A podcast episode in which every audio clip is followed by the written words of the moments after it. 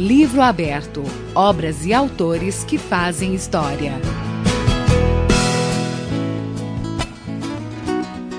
No ar, mais uma página do nosso Livro Aberto.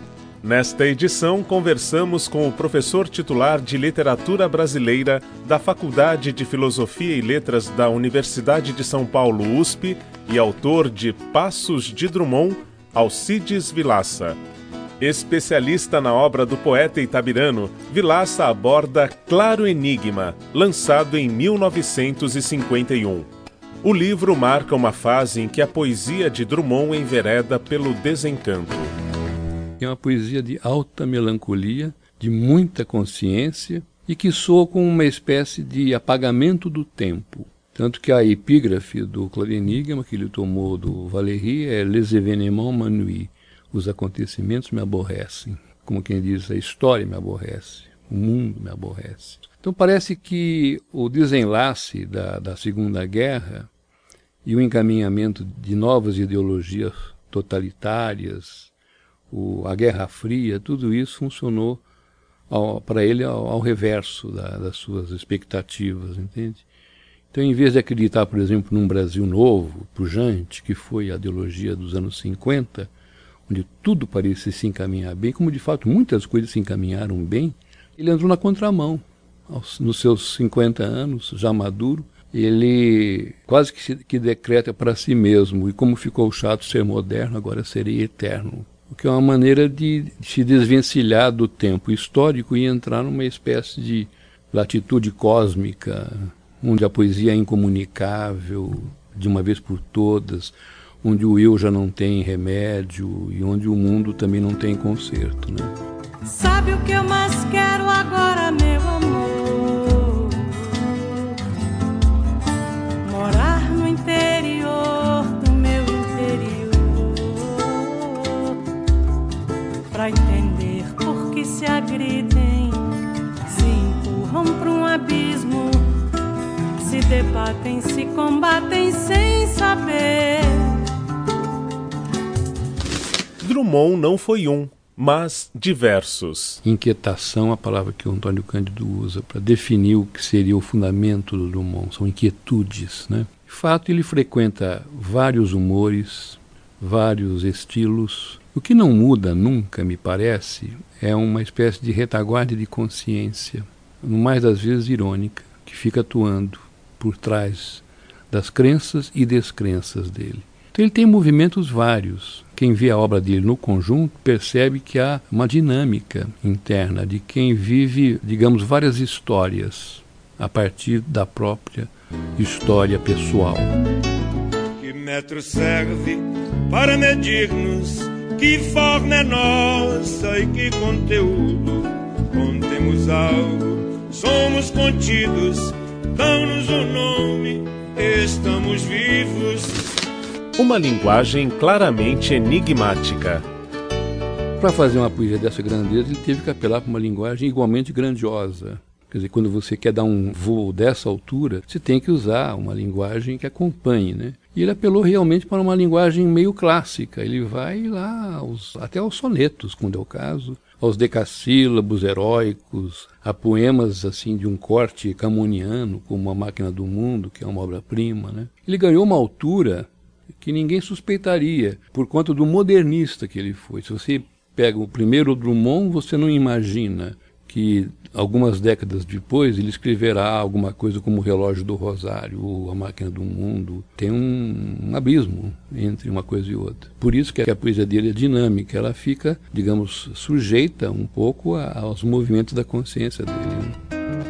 Din don don din din O que sabe agora não diz Drummond. Sabe para si, sabe por si só Sabe só sem som. É de rinfonfon É sem cor nem tom.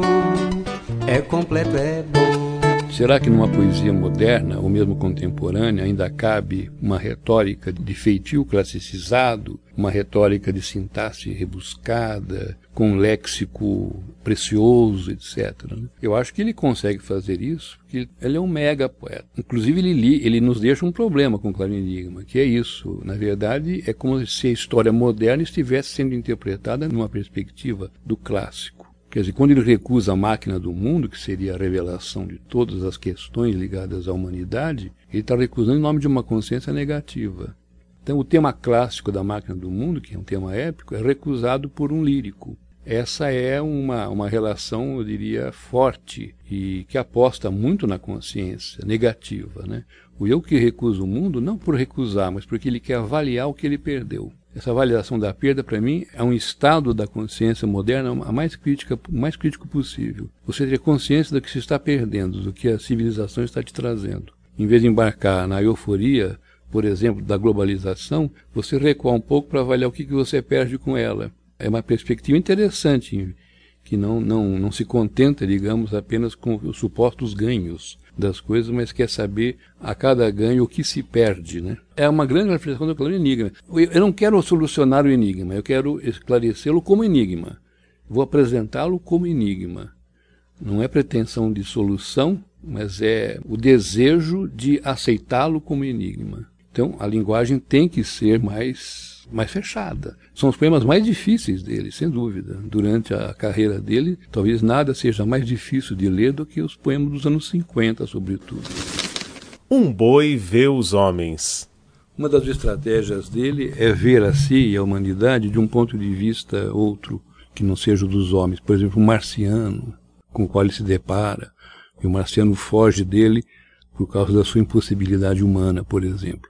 Mas aqui no Claro Enigma, ele se coloca no lugar de um boi que olha os homens e desse lugar reflexivo, o boi é um, é um animal supostamente reflexivo, porque ele rumina né? e fica lá pensativo. Então ele diz assim, através deste boi, um boi vê os homens. Tão delicados, mais que um arbusto, e correm e correm de um para outro lado, sempre esquecidos de alguma coisa. Certamente falta-lhes não sei que atributo essencial, posto se apresentem nobres e graves por vezes. Ah, espantosamente graves, até sinistros. Coitados, dir-se-ia não escutam nem o canto do ar, nem os segredos do feno, como também parecem não enxergar o que é visível e comum a cada um de nós no espaço e ficam tristes. E no rastro da tristeza chega uma crueldade. Toda a expressão deles mora nos olhos e perde-se a um simples baixar de cílios, a uma sombra. Nada nos pelos, nos extremos de inconcebível fragilidade. E como neles há pouca montanha, e que secura, e que reentrâncias, e que impossibilidade de se organizarem em formas calmas, permanentes e necessárias. Tem talvez certa graça melancólica, um minuto, e com isto se fazem perdoar a agitação incômoda e o translúcido vazio interior que os torna tão pobres e carecidos de emitir sons absurdos e agônicos. Desejo, amor, ciúme, que sabemos nós. Sons que se despedaçam e tombam no campo como pedras aflitas, e queimam a erva e a água. E difícil, depois disto, é ruminarmos nossa verdade.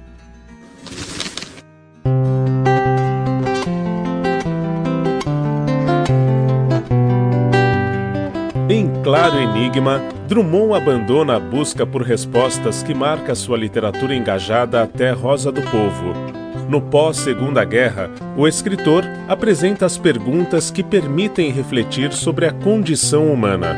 Marcelo Abude para o NET Educação. Livro aberto NET Educação. Obras e autores que fazem história.